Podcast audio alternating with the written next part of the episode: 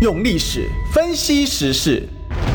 只要是个“外”，不分国内外，通通聊起来。我是主持人李义修，历史哥。周一至周五早上十一点至十二点，请收听《历史一奇秀》。欢迎收听今天的历史一起秀，我是主持人历史哥李一修。我们继续来继续来追寻历史，追求真相。我们今天来宾呢是我们的蔡碧如，碧如姐， Hello，各位观众朋友，大家好，好久没有来上广播了。真的哈嗨。但是碧如姐现在也加入我们中广的论坛了。对，每个礼拜五的下午 五点有一个小时的中网论坛，跟大家谈谈一些时事，还有一些我个人的一些看法。对哦，嘿这个碧如姐是这个很有自己的一些很有观察自己的点。想 法的人，我常看的标题都跟人家不一样。 对，下的标题都不一样。我们今天下的标题 呢，我们今天下的标题我觉得很精准，因为呢，我这个借用了一下碧如姐的说法哈，嗯是这个不期不待不受伤害啊。那我自己加了一句啊，二零二四一起下台。啊哦，谁一起下台？哎、这个今天呢，打开新闻啊， 今天我们刚才在中网的办公室外面在是嗯 stand by 的时候，那个电视墙上面呢，一排过去都是谁呢？三个字：陈建仁。啊今天全部都是我们的新的行政院长陈建仁，对，那这个陈内阁上台呢，当然大家有很多的看法。然后我昨天呢，我给他打个引号，叫做蔡内阁啦。啊，嗯对，就是就是蔡呃，因为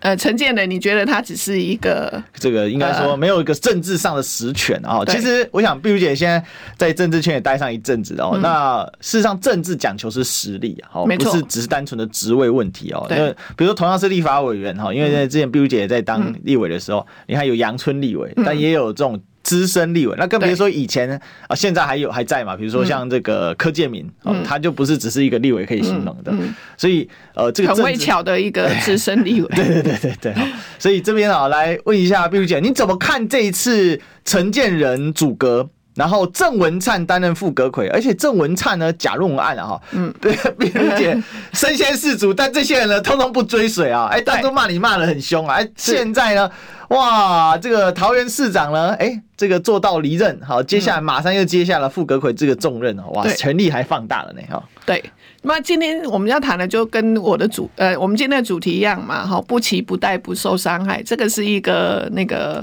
棒球队的一个一一的一句话，嘿，嗯然后大家因为这个感觉上，今天所有的在野党都在批评，就是说这个好像是旧呃新瓶装旧旧旧酒旧酒，嗯好，那那到底是不是是新的瓶子，然后去装旧的一些酒呢？好，还是他们根本就是也换汤不换药哈？然后这这大大致上，今天大家对在野党对他们的批评批判那个批判都是这样子啦。好，那其实这个新的内阁，也许大家因为只剩下一年半。好对，大概这个任期到明年的五月嘛，好，所以一年半的这样一个行政行政内阁，到底是不是最后一任，还是说呃也有人觉得说，哎、不看好啦，哈，因嗯对为我觉得还是给他一点期待，不要说哦，他还都还没上任，我们就开衰他或者是怎么样。嗯我想还是做做看，我们再来做评论哈。那因为去年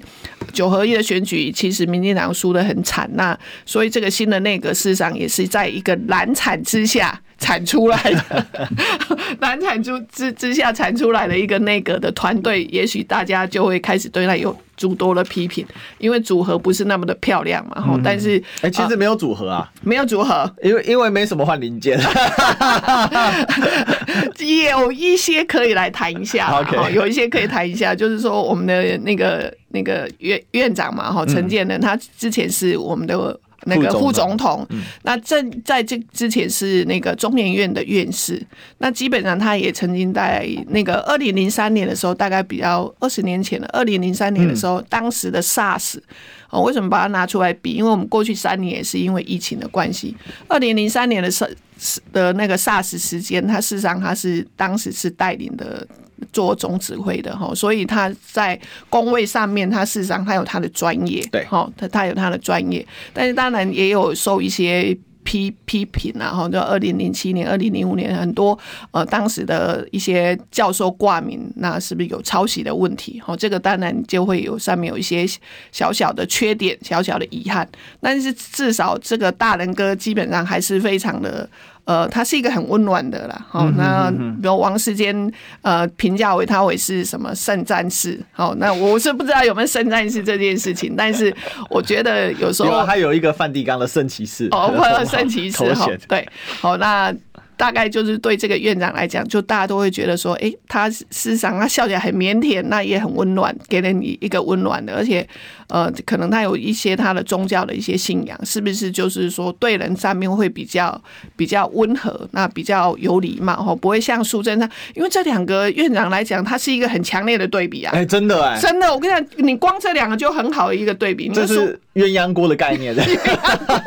一个是很，一个是这样没味道，一个是麻辣了，要一个不行，是 不是？好，你看这两个前后的院长呢，是一个非常强烈的对比。哦，苏贞昌给人家非常的霸道，嗯哼好，那非常，反正你看到他就是想象中他那个画面就是霸道嘛，好，那如果在那个就是。拿了他的那个什么棒球杆在那 边指挥来指挥撞去，球杆那个 撞撞球杆好了，指挥来指挥去，哦，所以对他来讲，然后他也会去呛立委啊，然后在咨询台上面会也会缓咨啊缓哎缓咨询，什么？对，好，在那边叫什么？那也许这个年纪大了，就是不大去管别人的感 受，哈，这个好啊。所以呢，你看他们两个完全是非常鲜明的个性的一个前后的院长，那这个会给国人来讲，还还就就会开始觉得说，哎、技能哎，议定吼，还是可以，可以可以对比一下哦，对。嗯大家的观察点是在，就是说苏贞昌那么强势，对哦，然后呢极具个人风格，嗯，然后呢，其实讲白叫做阿白啊， 哦这拍这会啊，那讲话那个拍瞎少哦，这个动辄在拍，你你大概很熟这一段了，呃对对碧如姐有没有什么要跟大家分享？那我们怀念缅怀一下苏贞昌 好了，好，因为他下台我也很难过，为什么啊？因为我从此少了一个呢致敬的对象啊，这个琼慧没有当院长啊，最寂寞的就是历史 哥，因为啊。啊，我看伊哦，无法度甲我模仿啊，感觉嘛啊，可能随时会失业啦啊，因为这科啊啊 无啥物专业啊，甲人会晓啊蹭我的声量啊，对对对对，可能他下台，我相信很多人会缅怀他啦。哦，啊，但是那个缅怀到底是真声量还是虎声量，这个呃冷暖自知，我想这个每个人的感受不大一样。不过他是一个强势阿爸，在他身上是完全个人风格是完全表表露无遗。嗯，那其实。你看过去两三年，其实蔡英文总统也都是靠他的这样子哈，把他维系。当那个黄国强事实上挡的还不错，我从从那二零一八年那个 就是呃二零上次的九合一选举那个选书之后，对，好，然后他接了那个赖清德。呃呃，副总统前面他是行政院长嘛，对然后上来之后，现在他的强势，然后他帮呃蔡英文挡了这些，我们来细数一下他，他其实七百四十五 天不让总统抛头露面是最大攻击啊，对，好、啊，那再来就是你看哦，这四年来，光二零二零年，呃，我们那时候二零二一年有个公投嘛，嗯哈、哦，公投，然后再来就是呃。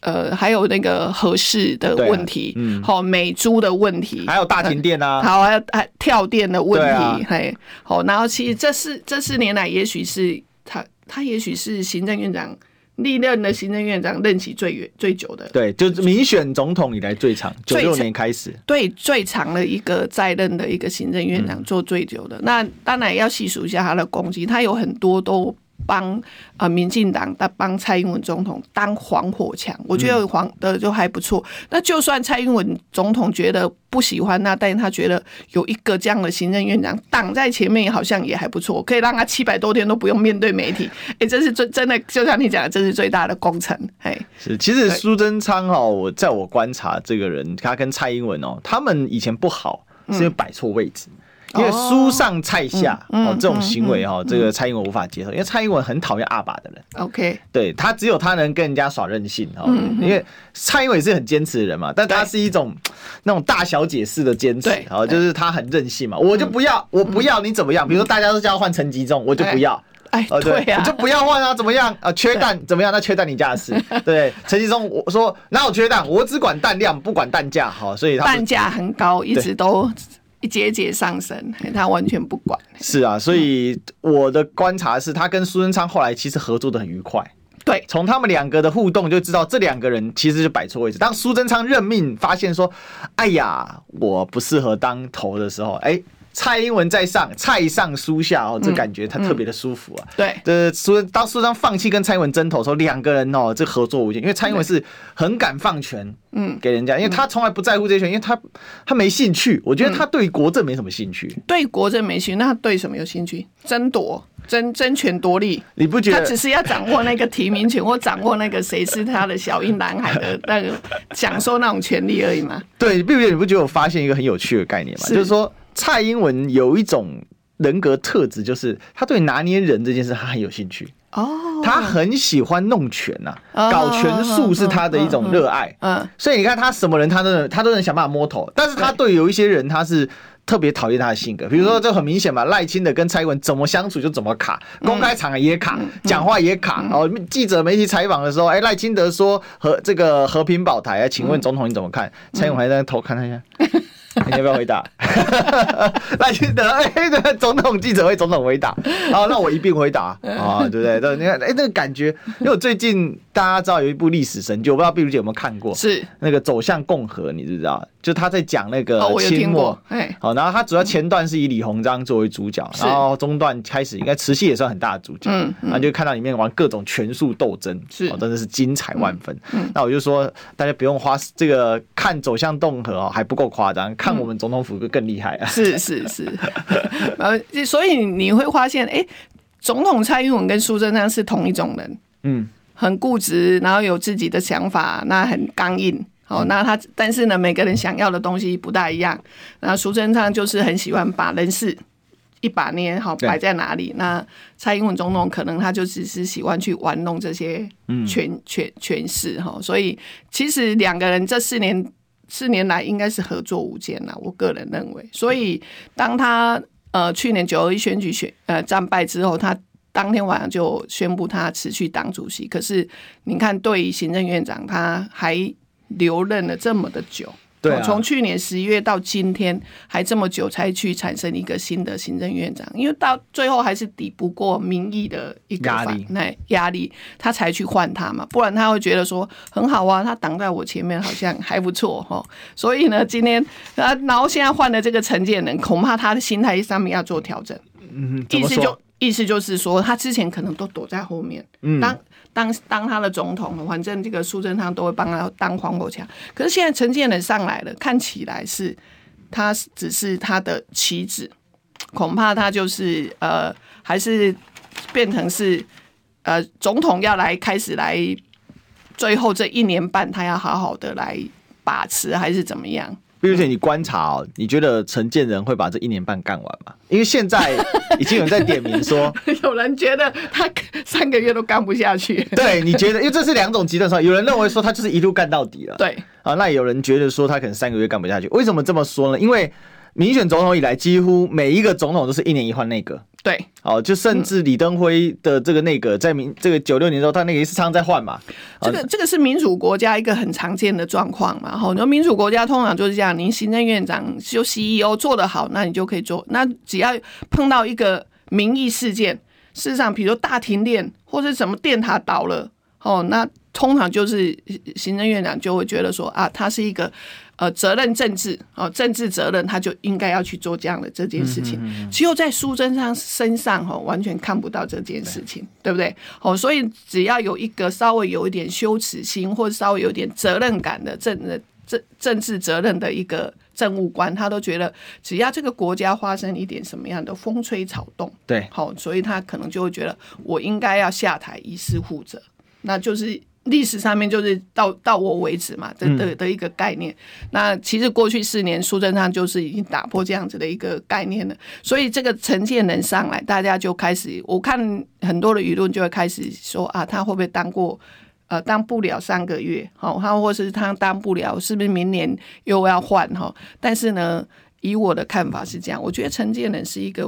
人家说以柔克刚，嗯因为现现在这个社会非常的肃杀哈，那最近因为九二一选举完之后，又有两次的补选的地方嘛，哈，对一个是嘉义市长哦，他不是补选，他是延哼，后严选选举。严选，那另外一个就是台北市的立委的对补选，那接下来还有一个南投南的投立委的补选哈。那这些大部分民进党在这几次上面都呃选的不好，他选的不好的情况之下，可能民意这这样子不在他不在执政党的身上哈，所以就是觉得他们现在看起来就是内阁上面是一个很艰困的一个呃一个执政。那在这样呃民意不好，然后执政团队很艰困的情况之下，找了这么一个呃就是看起来很温暖的一个呃内阁，我觉得这也是逆势操作的一种。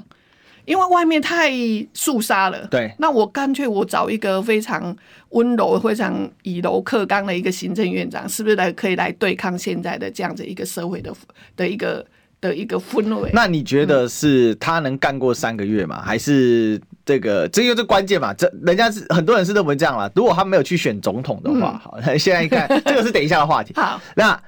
没有选总啊统，搞不好一路干到完，因为蔡英文蔡英文不太爱换内阁，说真的，他不该换，对，这像林权是被人家逼着换的，对因为人家觉得你蔡英文规划庞体，所以对其实林权为什么游元龙不是做了一个民调，对对，林权的支持度是最差的嘛，对，哦，那其实我觉得他非战之罪了，因为这党内也不挺他啊 对，啊，那赖清德是因为啊嗯战败，战败嘛，败二零一败。二零一八，呃败当时也是史上最大败哈，只是没想到二零二又刷新一 次，这太厉害。那从这样的角度看，绿姐，你觉得三个月还是做到底？这个现在大家是比较 M 型化的看法，还是觉得有中间的可能？我我觉得他如果没有要去出来选总统，我觉得他会做到底。一口气做到明年五不不，二零因为你看他的下面都是修帕给亚的政务官，哦好，我们等一下可以来讨论一下他的修帕好啊给亚，一个一个点名一下好，比如说那个护呃他的他的护手哈郑文灿，哦对好，基本上大家都会觉得说啊，这个陈建仁是来做形象的，对，好，你来很温暖的来做形象的以柔克刚，可是真正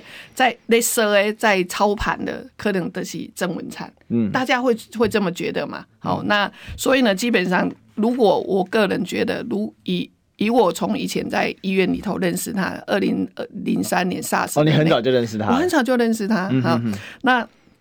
对他的认识，基本上他是对人是非常 nice 的，哦，一这是直他的本性，本性一得体套件，他也不会跟人家作对嘛，哈，嗯也不会讲难听，也不会，讲难听的话，嗯好、那他可能就是这样柔柔的，可是真正操盘的恐怕就郑文灿。嗯所以你来看看他的这个内阁里头的政务官，为什么这一次呃大家点名说该换的都没有换？对，啊，他修帕给爱个性 哦，这个可能第一个是蔡文也不想要这些人换，好、对因为他觉得说这些人可以还是可以帮我挡在前面，好、或甚各至个各个小真仓，对对对， 没有没有大的苏贞昌，但是至少还有一个小苏贞昌。呃这个这个苏贞昌如果是吕吕布的话哈，嗯其他人都是小凤仙， 哦，是是是是，哎，那但是里头呃，第一个是当然是郑文灿然后，啊但是我觉得里头有一个大家会觉得比较这一次比较亮眼的是内政部的部长林佑昌，哦嗯这个是周玉蔻特别按赞赞赞，真的吗哦还发文爱赞的这个， 哦，爱心比下去的那种哦，真的、啊，对啊，哦呃为为什么会这么这么多人肯定林佑昌？你觉得？林佑昌基本上他，因我觉得他是因为呃内政算部是天下第一大部，哎，对，那当然就会有人把他拿来，就是说，诶，他是算蛮年轻就当上那个基隆市长，那两届届做完，其实在基隆市也有一些有一些作为啦，哈，因为基隆市事实上它就是只有一个，我印象中是三十八万人口的一个城市，事实上是算一个呃小的县县辖市哦，对，呃 那大家会觉得说他做做的也还不错。那一个中生代，那一些想法也比较务实，对那相对他也比较低调，他不会去呃。提花广告的很多，比起民进党其他的不会来讲，这嗯 是呃相对比较这样 子，相对比较 OK 然后所以大家对他的评价就还不错哈。林佑昌，嗯那只是大家会把这个林佑昌，因为目前大概从去年的选举选不好，其实有两个问题，一个是民生经济问题，嗯，那其实这这些都跟内政部有很大的关系，比如说台南的八八八十八枪的枪击案，，对，好、这些黑金的问题，嗯，好、枪击案的问题，台版黑金的柬埔寨对台版柬埔柬埔寨的问题，然后再来就是这些，因为枪击案是因为跟地方的一些。呃，头人的一些争嗯夺权利，再来就是一些那个光电板的这些问题，嗯其实这些都是内政、民生的问题、民生经济的问题，还有警察。哦，警察的问题是很大的一个部分，是大概在苏贞昌跟那个之前的徐国勇部长，嗯，的时代，事实上是两个人最大的一个争执点。好、那因为许国勇觉得那个警察的人事权是他的，可是看起来是苏贞昌这个大院长呢，很喜欢掌握这些人事。好、所以呢，林佑昌上来之后，他会不会比较一缓和一下？哦，大家会觉得说他是不是卡布黑的看涨？嗯，可能大家会对他的疑论是疑论是说，因为他真的他真正只有当过。呃，基隆市长，其他好像之前也没当过立委啊，哈，然后好像嗯，他选了三次嘛，三选了三次，呃，立委没选上，选市长，然后对再选他才选上基隆市长，等于说他的那个历练，呃历练不是那么多，那要来掌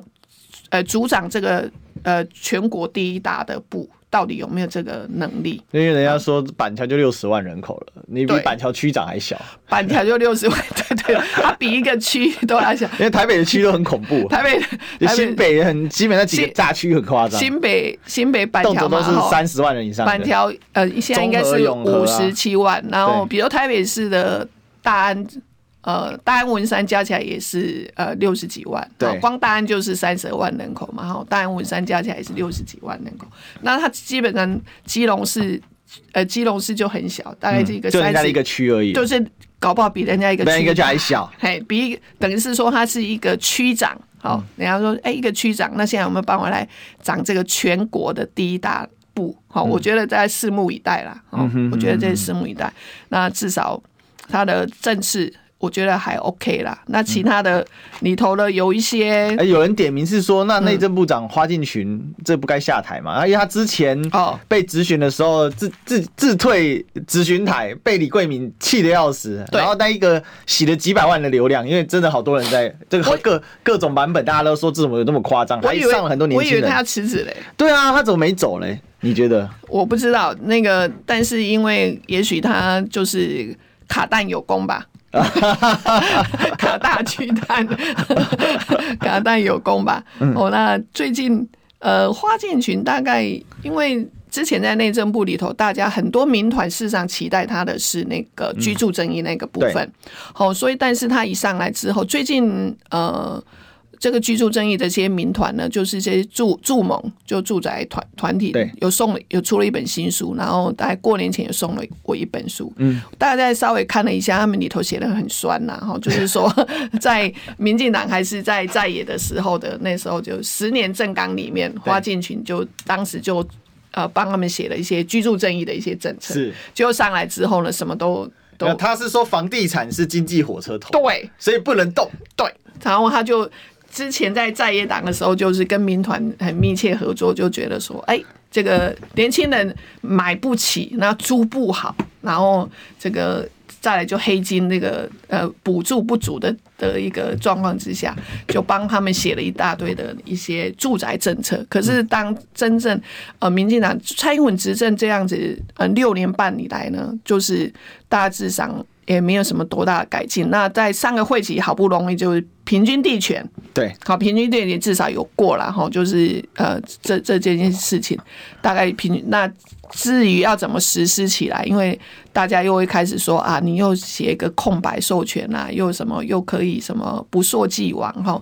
那个这件事情呢，其实对平均地权，大家很多的民团还是有意见。认为打假球。认为在打假球，但是呃所以在那本书里头把它写的很酸然、后所以我以为花进去应该要知难而退 就离职了。这花进群是属于小凤仙等级的啊， 哦是是也是也是小真仓啊，对很喜欢跟人家吵架，没因有为在很少政次当了这么有政治性的。对大部分政次虽然是政治任命，但是主要是做擦屁股跟护卫的角色。是那他不是、他是做这个殿前大将军，专门在砍人的角色。可能那时候徐国勇就是去年选举完之后就什么，因为什么身体不好，嗯哼这徐国勇也很奇怪，他说身体不好，然后呢就去开民事开节 目，身体不好，但可以主持节 目，生龙活虎。对对对对，所以他有一段时间哦没有是他的名节目名称都告诉大家了，但所以我不是要帮他广告 哦，但是他叫做全国第一勇嘛，对对啊对所以身体很 好，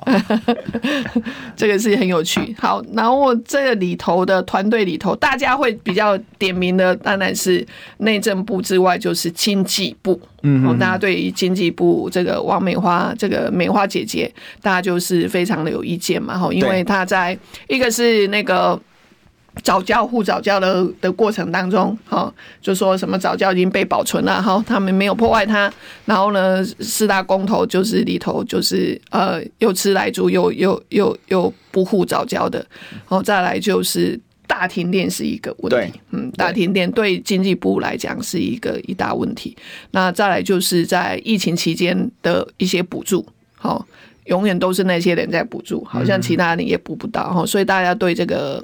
王美花部长大概是非常有意见。那不过我觉得这一次呢，我稍微提一下一些小插曲。嗯，好，因为当时比如说那个我们要吃来猪之后，就说啊，我们也为了要加入什么 CPTPP，对大家记不记得？好，就是说我们为什么要进进口要为什吃么要来吃猪要吃来猪？对，好，是因为哦，当时大家就说哦，我因为我们要期待加入 CPTPP、RCEP 哈、那这个之后呢，事实上在外外交部里头，这一次有一个呃次长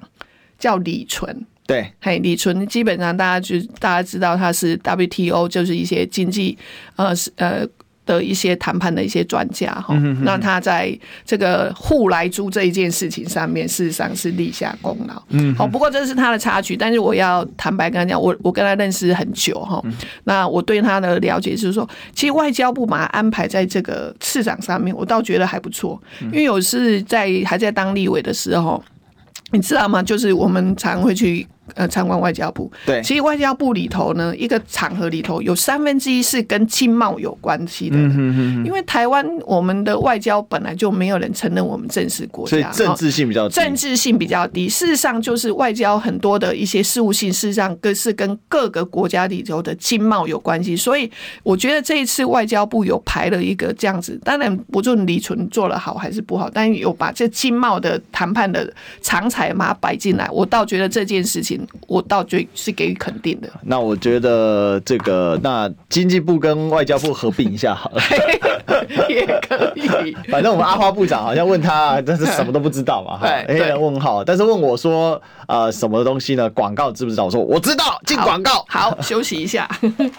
听不够吗？快上各大 podcast 平台搜寻中广新闻网，新闻还有精彩节目都准时推送给您，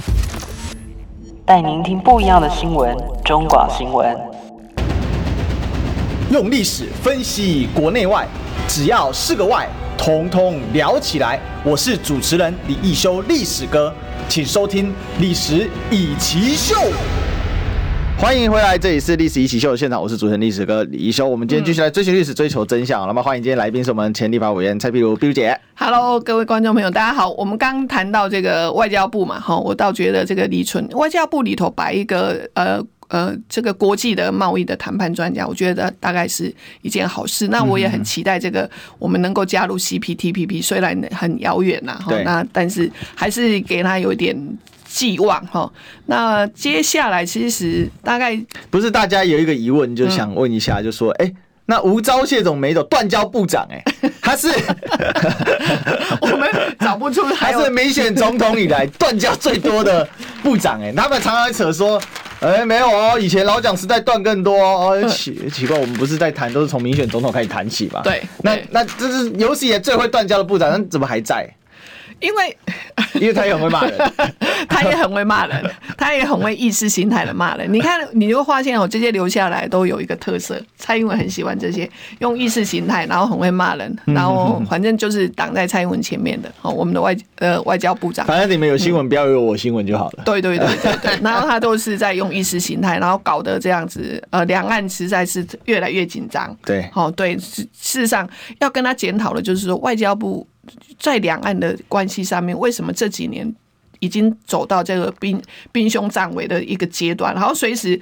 随时都会发生两岸的战争一样。吼，对那那个吴钊燮还是想讲什么？二零二五一定会有一战。对甚至呢，昨天哎一月二十九哦，前天的美国的一个将军还在讲说啊，搞不好二零二三就会战争。我心里想说啊，你你这些人是到底是大把家开战挂在嘴边，对，把开战挂在嘴边。其实这样子的一直去刺激双方，事实上，呃，不是一个很健康的一个想法啦。吼，人类还是追求和平的。哦，所以呢，我们的外交部事实上是应该要好好的检讨一下。嘿，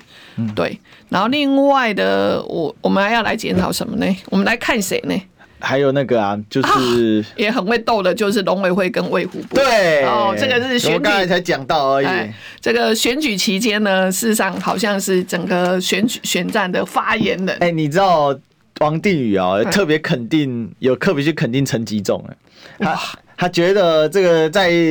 这个去乡下乡的时候，大家都觉得农委会做的真好啊，赞啊。他到底是去哪一个乡？我不太 知道，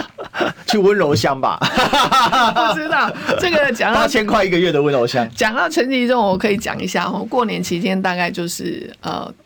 呃，因为选举完也跟大家说谢谢，所以大家我们每个县市区走一走。那其实呃，我们的最大的农业县大概就是云林嘛，对云嘉南。骂翻了吗？其实云嘉南对，然后刚好就是云林那边有很多的青龙跟小龙。那之前每次去还是会多跟他们一些座谈，哈，对，因为还是关心一下农农农业，关心一下到底我们的外销哈，现在整个农农产品要外销到到大陆去，那到底我们有没有什么样的进展哈？那所以大家整个整个青龙就觉得说，哎、有一半一半，其实它是毁誉参半，一半人就觉得说，哦，那那反正陈吉仲每定期呢，基本上陈吉仲他是农委会主委，他们应该是要去讲一下我们的农业的政策是什么。嗯嗯，结果不是，他下去都是说啊，我就是来做补助来撒钱的。所以呢，有一半人就很高兴，哎，财神爷又来了，来了，就只要护 着，还补助嘛，哈，然后什么呃，冬天什么欠收啊的补助，哈，然后那个呃大蒜欠收啊的补助，高丽菜呃没有就补助 OK 哦什么都补助。再来就是呃这一期云岭现在因为开始休耕，冬天到了就是开始缺水，好、就是说很多的地方，呃，听到了就是他们种什么，呃，台南的那个莲藕的地方，对白河，白河，今年呢就很提早就缺水，所以要叫他们休耕，所以今年白河没有莲花季啦。如果休耕的话，呃，就是休一部分，可哦休一能部我分我去看了，还是看起来还是零零星星是有，啊因为白好河我蛮常去的。对，好，然后他就说他们刚好那个青龙，就说他们呃种了那一块，就是刚好被休缺耕哎、被被休耕。那我我就问他说，那休耕你讲啊就补助拿来，我们就应应叠出哎，安尼。哦，我说，哎、那也不错。所以对农民来讲，他事实上他是毁誉参半。那有些农民，就很多青农，他可能回返乡的青农，他觉得他就是应该要好好好好地种田，好好种田，好好的对待我们的土地，还有对待我们这块农地的哈，所以就会开始觉得我们的一些农业政策呢，完全是没有农业政策，完全就就是补补助，助就是补助。你看不起我的狐狸的河啊，那哈，所以大概对这个呃这个那我我觉得对陈吉仲应该叫啥？他叫叫财神爷哦，财神爷对哦。然后呢，这个吉星高教中介补 助，对，然后我就问说，那为什么他有那么多的经费可以去补助？哦那以前他说以前那个很多的经费是在以前农委会对给的钱没那么多啊，没那么多啊。现在为什么会那么多？就是一呃，现在就是水利处、水利水利系统不是后来对归，收农田国水利会并入了农农委会里面。对都并到农委会它里头等于去嗯是这边稍微跟大家解释个背景，就农农田水利会，它是一个私人机构，对，它它是是一个个私私人机构的法私法人对，那这个是日本时代就留下来的，没错，那其实它就是源自于这个清朝的时候，因为清朝大家还记得，如果历史课本还记得的话，对不对？我们说八宝圳啊、曹公圳嗯哎对，啊，还有很刘有名公圳的啊，在呃嘉义有一个什么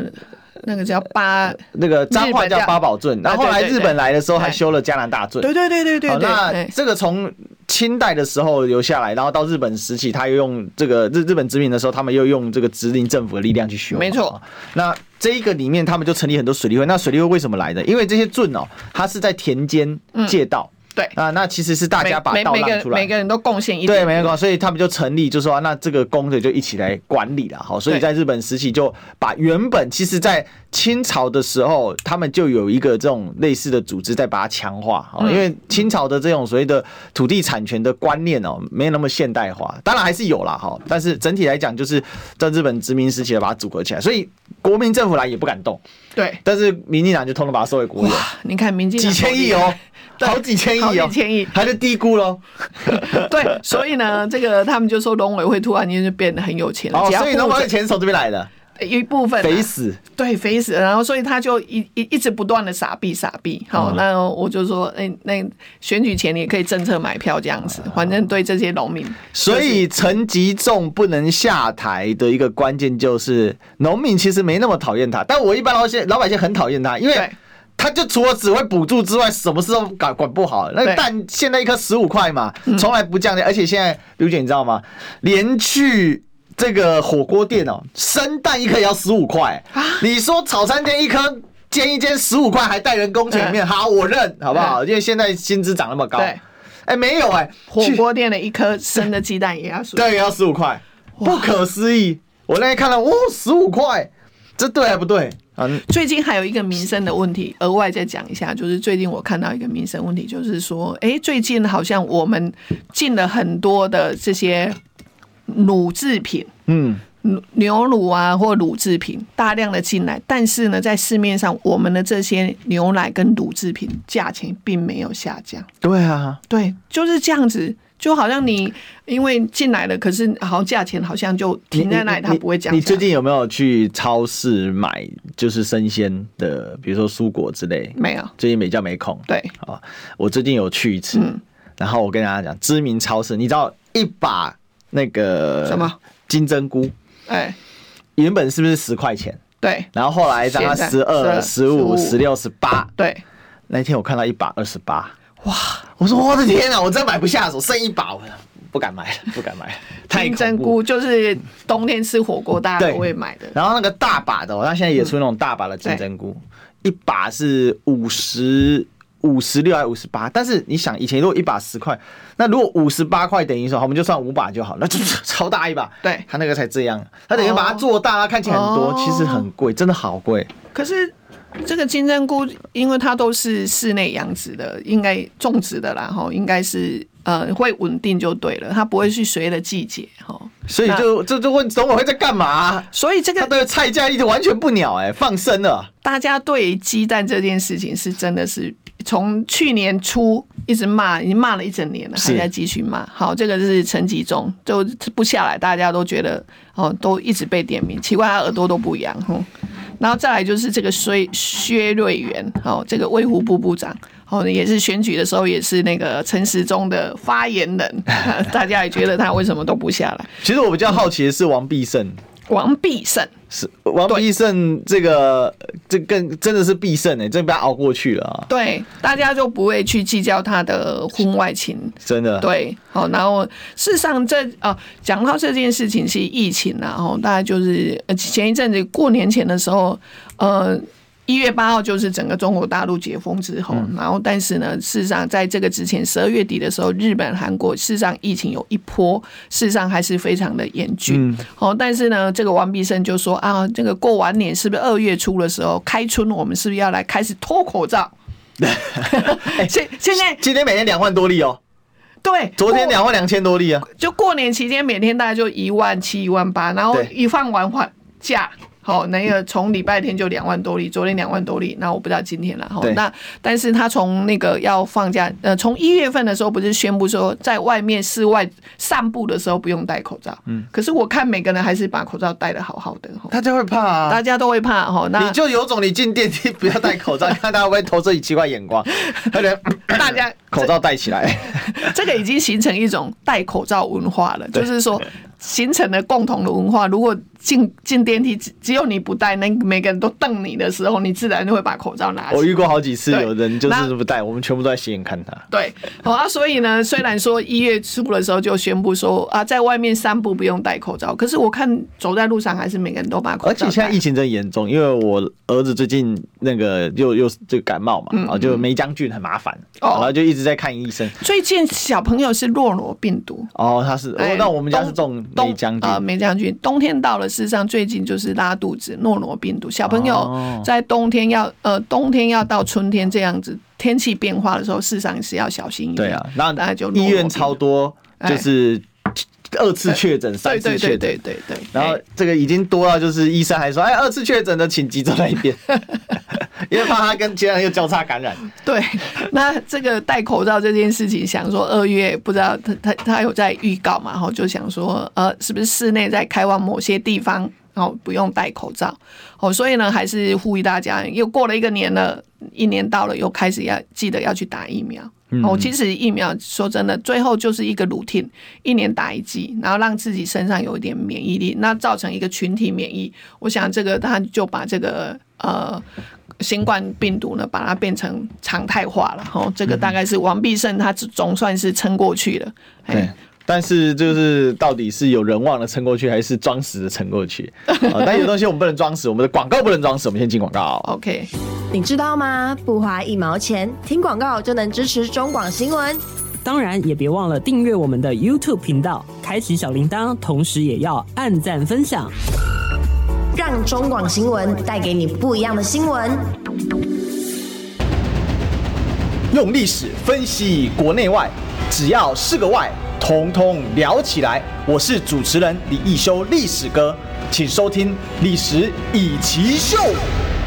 欢迎回来，这里是《历史一起秀》现场，我是主持人历史哥李一修。我们继续来追寻历史，追求真相。我们今天的来宾是立法委员蔡碧如，碧姐。 Hello，各位观众朋友，大家好；各位听众朋友，大家午安。嗨，我们刚讲了很多的那个哈，其实对有一个我对于他寄予厚望的是环保署的署长张子敬。哦那环保署事实上，呃，从去年就开始说要升格成环呃环境部。好，环境部、环境资源部，好，那变成环境部啊，没有资源了，好，资源通通被经济部拿走了，被那个农委呃农委会那个什么山林呃海海委的通通不放出来，就只最最后本来是环境资源部，就只剩下环境部，好，那 OK 环境部市场去年有通过一一部非常影响，可能影响所及。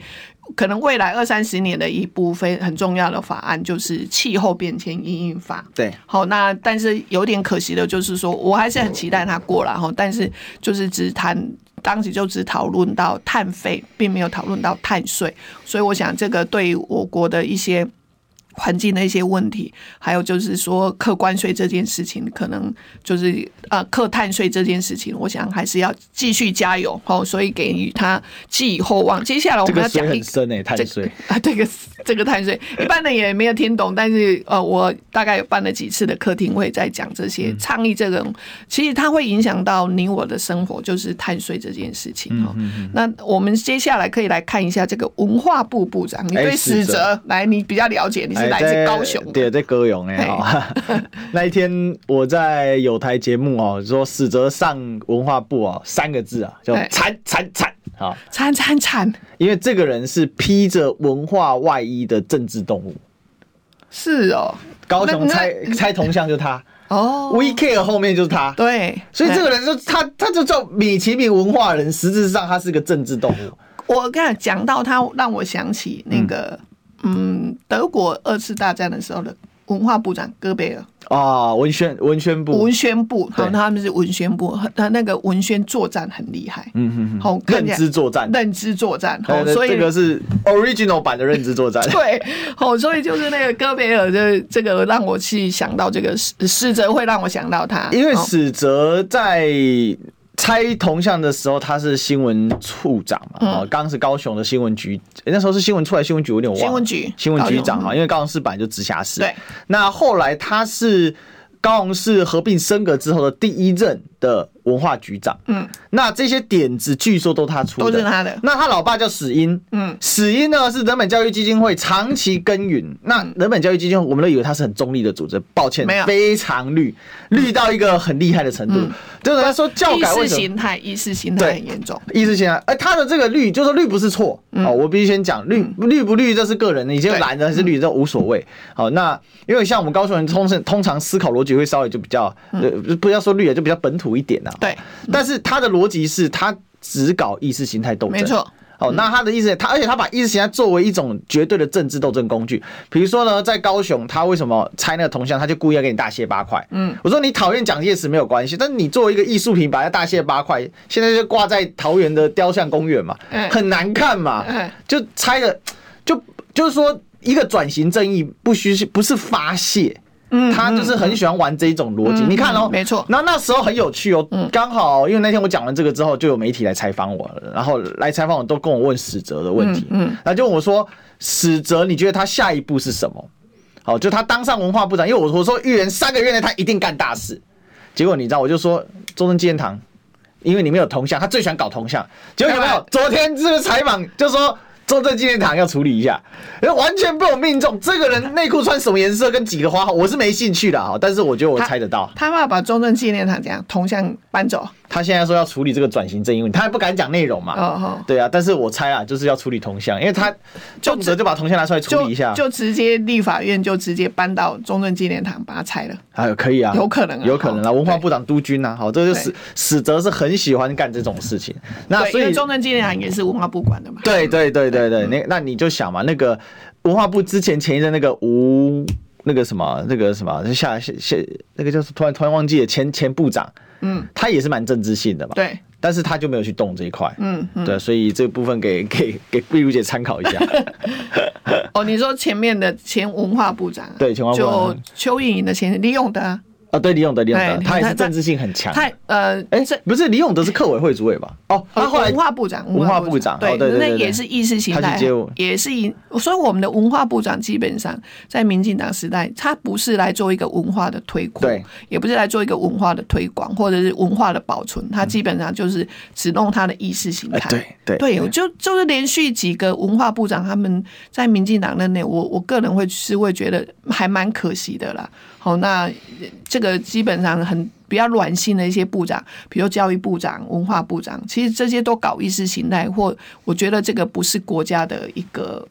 呃比较，不是一个国家正常发展的一个状对态。你应该要多元包容嘛。对文化基本上在台湾，你看我每个人都会讲，你需要很多票的时候，你都会讲说啊，我包容多元 文民多元文文化的那个族群。嗯可是当他在做事情的时候，他真的是意识形态挂帅了哈。对那另外我们要讲一下这个陆陆委委会会，副主委嗯，陆委会副主委梁文杰